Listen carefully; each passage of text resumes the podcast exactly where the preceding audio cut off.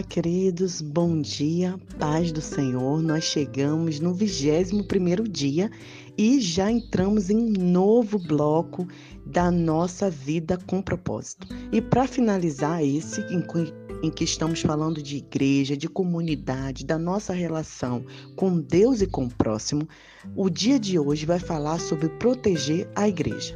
Abra sua Bíblia em Colossenses 3, versículo 14. Eu amo esse versículo. Olha o que ele diz. Acima de tudo, deixem que o amor dirija a vida de vocês, porque assim toda a igreja permanecerá unida em perfeita harmonia. Nós poderíamos colocar toda a família permanecerá unida em perfeita harmonia. Toda a relação com amor permanece unida, perfeita em harmonia. A unidade da igreja é tão importante que o Novo Testamento dá mais importância a isso do que ao céu ou inferno. Deus deseja profundamente que experimentemos a unidade e a harmonia uns com os outros. A unidade é a alma da comunhão destrua e estará rasgando o coração do corpo de Cristo. É a essência, o âmago de que com Deus pretende que experimentemos uma vida conjunta na igreja. Nosso modelo supremo de unidade é a Trindade. O Pai, o Filho e o Espírito Santo são totalmente unidos em um. O próprio Deus é maior do que todos os exemplos de amor sacrificial, altruísmo e harmonia perfeita. Assim como qualquer pai, o nosso Pai Celestial tem prazer em ver os filhos em harmonia uns com os outros. Em seus últimos momentos antes de ser preso, Jesus orou pela nossa unidade. Era a nossa união que estava em primeiro lugar em sua mente naquelas horas tão difíceis. Ele pagou um alto preço pela igreja, protegida especialmente por Deus. O Senhor quer que façamos parte da família de Deus e é nossa responsabilidade preservar a unidade local em que você congrega. Ontem eu recebi uma seguinte pergunta: Irmã Nai, você tem certeza que para a pessoa ser cristã, ela só pode dizer que é cristã se ela fazer parte né, de uma comunidade é, cristã, de uma igreja? Eu falei que sim. Claro que eu acredito que a pessoa tenha fé, claro que eu acredito que a pessoa que de alguma forma ficou desigrejada, ela continua confiando no Senhor, mas a igreja é estabelecimento, é criação divina. Não estou dizendo dessa igreja institucional que se tornou hoje. Eu estou dizendo de igreja pessoas unidas com o propósito de ajudar uns aos outros, de amar uns aos outros, de seguir a Cristo juntos. É importante que você encontre uma comunidade para estar junto, para congregar. E não é possível que em um país enorme como o Brasil, Moçambique, Catar, Estados Unidos, deixa eu ver mais quem ouve e tantas outras amigas que me ouvem em outros países, você não encontra uma comunidade de fé para estar junto. É importante que você esteja, isso vai te fortalecer, isso vai te permitir estar mais próximo de Deus.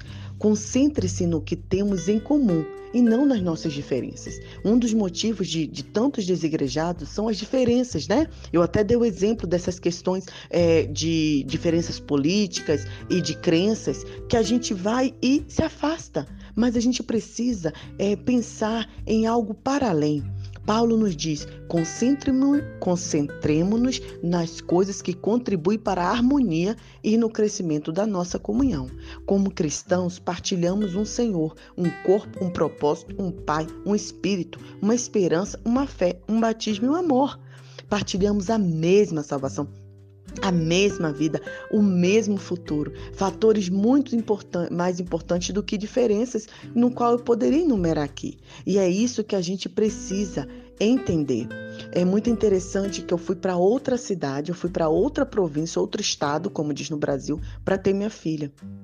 E ao chegar lá, nós procuramos uma igreja batista, né? Visto que nós frequentamos a igreja batista. E quando eu cheguei, é impressionante o quanto eu me senti em casa, né? Conversei com o pastor, é, conhecemos o pastor, conhecemos a esposa dele, e ali eu conheci as mulheres. É, em apenas dois domingos eu já estava me sentindo em casa né? Porque mesmo sendo tão diferentes, eu de outro país, eu de outra província, outra língua, né?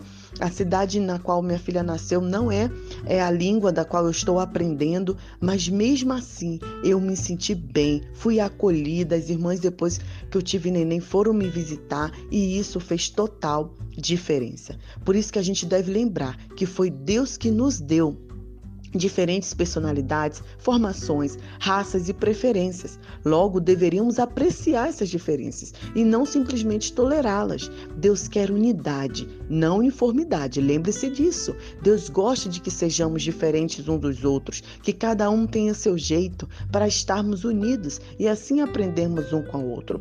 O conflito, queridos, é normalmente um sinal de que o foco foi desviado para assuntos menos importantes, né? assuntos controvertidos, como diz a Bíblia. Quando nos concentramos em personalidades, preferências, interpretações, estilos e métodos, vem a divisão.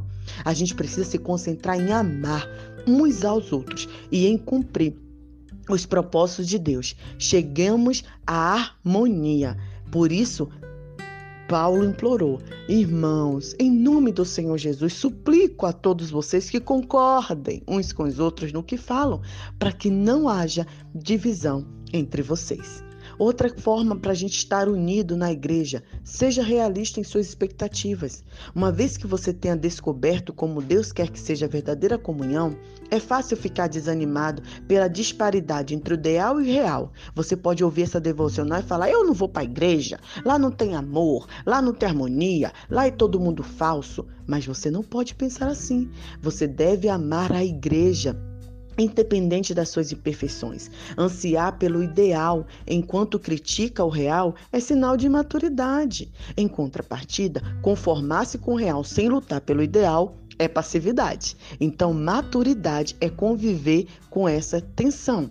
Outros cristãos irão decepcioná-lo, desiludi-lo, mas isso não é desculpa para você deixar de congregar com eles. Eles são a sua família mesmo quando não agem deste jeito. E você não pode simplesmente abandoná-los. Em vez disso, Deus nos diz: sejam pacientes uns com os outros, fazendo concessões às faltas uns dos outros por causa do amor que há em vocês. As pessoas ficam muito desiludidas com a igreja por muitas razões compreensíveis. A, a lista é enorme. Ah, porque tem muito conflito, tem mágoa, tem hipocrisia, tem negligência, tem mesquinharia, tem legalismo e outros pecados. Em vez de ficarmos abalados e surpresos, devemos lembrar que a igreja é feita de pecadores, gente, inclusive nós. Por sermos pecadores, a gente vai magoar uns aos outros sem querer, às vezes querendo, mas Independente disso, em vez de deixarmos a igreja, precisamos ficar e solucionar o que foi de alguma forma possível. A reconciliação, não a evasão, é a estrada para um caráter mais forte e para uma comunhão mais profunda. Tem pessoas que tratam a igreja como eu tratava a academia. A cada seis meses eu mudava de academia quando eu estava no Brasil. Tem pessoas que é assim: ah, não gostei disso na igreja, mudei. Vou para outra igreja. Ai, não gostei porque o pastor falou desse jeito. Mudei. Vou para outra igreja. Não é assim. Eu conheço pessoas, mães, que mudaram de igreja porque o ministério infantil da outra igreja tinha sala de crianças com ar-condicionado. Ai, não quero essa porque essa não tem teatro para o meu filho. Ora, afinal. O que, que é importante para a gente enquanto igreja de Cristo? Toda igreja deveria afixar uma placa: pessoas perfeitas não precisam entrar. Este é um lugar somente para quem admitem ser pecadores, precisam da graça e querem crescer. Aquele que ama o seu sonho de uma comunidade mais do que uma comunidade cristã, aquele que, que realmente entende, vai continuar a congregar. Prefira incentivar a criticar. É sempre mais fácil ficar do lado e atirar pedras naqueles que estão servindo do que envolver e contribuir. Eu lembro que na Igreja Batista na minha, no meu país, na minha cidade, eu participava de uma organização que era da juventude. E é muito interessante que tinha vários jovens que não participavam e criticavam. Ah, eu não gosto porque a juventude faz isso. Ah, eu não gosto porque a juventude faz aquilo. E eu, e eu falava, por que, que você não entra para ajudar? Por que, que você não entra para dar ideias? Por que, que você não entra para animar, incentivar e só fica de fora criticando? Quando você critica o que o outro tá, crente está fazendo na fé e com sincera convicção, você está interferindo nos assuntos de Deus. Que direito você tem de criticar o servo de alguém? Somente Deus pode decidir se o que ele está fazendo é certo ou não. Paulo acrescenta que não devemos julgar ou desprezar cristãos com convicção diferentes da nossa, né? Porque eu acho que isso é diferente, eu vou reclamar. Sempre que eu julgo outro cristão, quatro coisas acontecem. Eu perco minha comunhão com Deus, eu exponho meu próprio orgulho e insegurança, eu coloco-me em situação ao qual serei julgado por Deus e eu prejudico a comunhão da igreja. Um espírito crítico é um vício dispendioso. Não vale a pena a gente ficar criticando. Recuse dar ouvidos à fofoca. De novo, vamos comentar sobre fofoca. Fofoca é transmitir informações quando você nem é parte do problema, nem parte da solução. Você sabe que espalhar fofocas é errado e não deve nem ouvi-las. E se quiser proteger sua igreja, ouvir uma fofoca é como receptar mercadoria roubada. Isso faz igualmente culpado pelo crime. Quando alguém começar a fofocar em seu ouvido, tenha coragem de dizer: por favor, pare, não preciso saber disso. Você falou diretamente com a pessoa? Pessoas que fofocam para você também vão irão fofocar sobre você. Tais pessoas não são confiáveis. Se você dá ouvido a fofocas, Deus diz que você é um criador de casos. Pense sobre isso. Eu lembro que uma vez na igreja em que congregávamos, um grupo ficou chateado com o pastor e foi de casa em casa para tirar o pastor da igreja. E apenas uma irmã teve coragem de falar: irmão, isso que você está fazendo não é certo. Você já conversou com o pastor sobre esse problema, ao invés de vir casa em casa criticar? Por favor, fale com o pastor. Foi a única irmã que teve coragem de acabar com aquela fofoca que estava sendo criada com o pastor. Então pense sobre isso. Pratique métodos de Deus para a solução de conflitos. Ora, e isso também, queridos, vale para a nossa família. A devocional anterior que estudamos é, em dezembro, né, novembrozinho, foi sobre a família. A gente precisa ver qual é a solução dos conflitos para a nossa família e nossa igreja. Porque quando nossa família vai mal, a igreja também vai. Além dos princípios mencionados antes, né, que a gente falou das devocionais, na devocional sobre resolução de conflitos, Jesus deu à igreja um processo simples em três etapas. A palavra de Deus fala assim: se seu irmão pecar contra você, vá sozinho com ele e mostre o erro. Ó oh, irmão, não gostei disso, me entristeci, fiquei mal. Agora, se ele ouvir, ótimo, benção, vocês ganhou seu irmão, vocês é, resolveram um problema.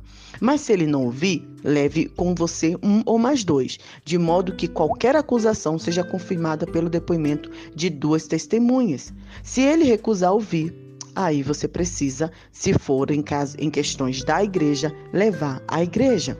Em meio a um conflito, temos a tentação de nos queixar a terceiros, em vez de corajosamente falar a verdade, de maneira amorosa à pessoa com quem estamos aborrecidos, chateados, entristecidos. Vá até a pessoa. Isso é maturidade espiritual, isso é maturidade emocional ok? Isso é muito importante para o nosso convívio enquanto comunidade de igreja, enquanto família. Outra questão que nós vamos defender a nossa igreja, proteger, apoie o seu pastor e os líderes. Não existe um líder perfeito. Né? Ninguém é perfeito, mas Deus dá aos líderes a responsabilidade e autoridade para que mantenham a unidade da igreja. Durante conflitos interpessoais, esse é um trabalho ingrato. Pastores têm frequentemente a desagradável tarefa de agir como mediadores entre membros magoados e imaturos que estão em conflito. Eles também recebem a impossível tarefa de tentar fazer com que todos fiquem felizes. Ora, nem Jesus né, conseguiu fazer isso. Por isso a Bíblia é clara como devemos nos, rela nos relacionar. Né? Ele diz assim: sejam sensíveis e seus líderes pastorais, ouçam seus conselhos. Eles estão atentos à condição da vida de vocês e trabalham sob supervisão de Deus. Contribua para a alegria de sua liderança e não para sobrecarregar. Por que tornar as coisas mais difíceis para eles? Os pastores algum dia estão perante Deus e terão que prestar conta de como cuidou de vocês. Por isso, vamos pensar sobre isso na liderança, no cuidado também pastoral. Deus abençoa a igreja unidas. Na igreja de cada membro é importante que tenhamos esse pacto de união. A igreja jamais teve um conflito que a igreja jamais pode ter um conflito, né, que dividem a congregação. Nos últimos é, anos, a igreja tem crescido e isso é importante. O que você está fazendo no plano pessoal para tornar sua igreja local mais amorosa e aconchegante? Né? Às vezes a gente fala assim: a igreja não sabe receber, a igreja não trata bem as pessoas. E o que você tem feito para isso? Qual é a sua parcela para mudar? Ai, o grupo é tão tímido, ninguém conversa, a, a, a, ninguém promove nada, então promova você. Marque um café, um chá em sua casa para estar mais unidos. Isso é importante. Existem pessoas, muitas pessoas em sua comunidade, que estão procurando amor em um lugar qual pertencer. A verdade é que todo mundo precisa e quer ser amado. E quando as pessoas acham uma igreja onde os membros verdadeiramente amam e se importam uns com os outros, elas vão dar um jeito de entrar, ainda que as portas estejam trancadas. Para memorizar, lembre desse versículo. Concentremos nas coisas que contribuem para a harmonia no crescimento conjunto da nossa comunhão. Romanos 14, 19. E para meditar, o que eu estou fazendo pessoalmente para proteger a unidade da minha família eclesiástica nesse momento? O que, que eu tenho feito? Que Deus abençoe seu coração. Um grande abraço.